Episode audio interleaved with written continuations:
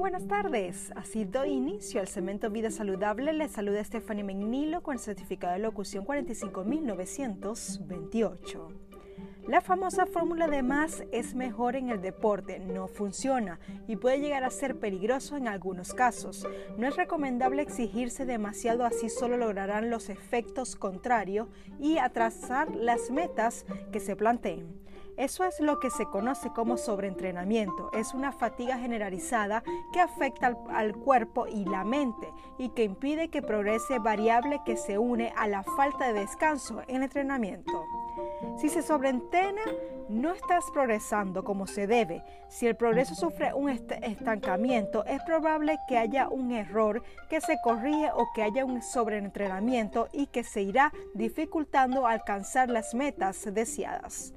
Por otro lado, es muy común que en el deporte a veces aparezcan ciertas molestias o lesiones en los músculos o un dolor muscular prolongado y estas molestias incluso pueden deberse a los sobreentrenamiento y que dura entre un a tres días. Hidratarse es muy importante, pero si aparece una sed que no se calma, incluso bebiendo agua, hay un problema en el entrenamiento y el organismo. Otra causa que se debe a sobreentrenar o que se está exigiendo mucho para lo que debería suceder. Si aparecen lesiones frecuentes, están mandando una alerta de que debes bajar el ritmo y el esfuerzo y ir poco a poco y no pasarse de los límites. Y por supuesto es común que aparezcan las enfermedades frecuentes en la prolongación excesiva de ejercicios porque se está haciendo el efecto contrario. El insomnio es otra causa común de los sobreentrenamientos. Aparte del aumento de peso, también puede aparecer un cansancio generalizado de que tu cuerpo te está diciendo que pares ese ritmo y descanses más.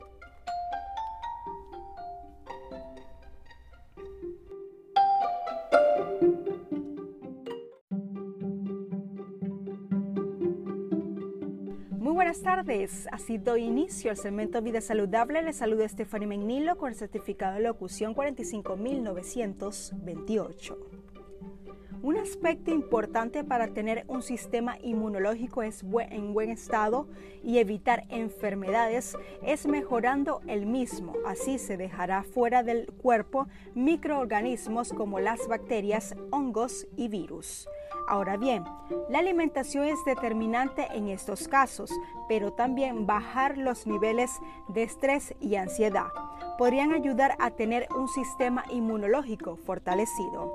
Cuando aparecen estos síntomas, el sistema inmunológico está enviando una señal de que no está bien del todo, como infecciones y resfriados frecuentes, alergias, enfermedades simples que duran más de lo normal, fiebre frecuente, ojos secos, cansancio habitual, náuseas y vómito, diarreas, manchas en la piel y caída del cabello.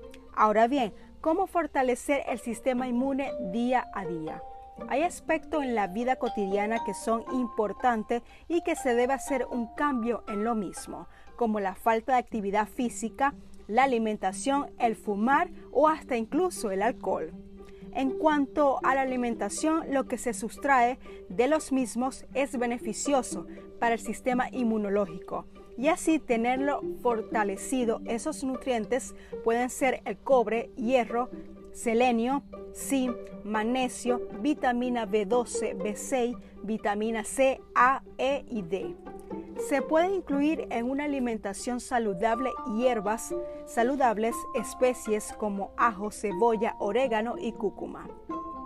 Ahora bien, para tener un sistema inmunológico protegido también es indispensable lavarse las manos frecuentemente, hacer ejercicios, evitar los lugares muy concurridos, no consumir azúcar, comida rápida y procesada, consumir diariamente frutas y verduras y es importante mantener la calma en medio de circunstancias estresantes para tener una vida más sana y una mente también.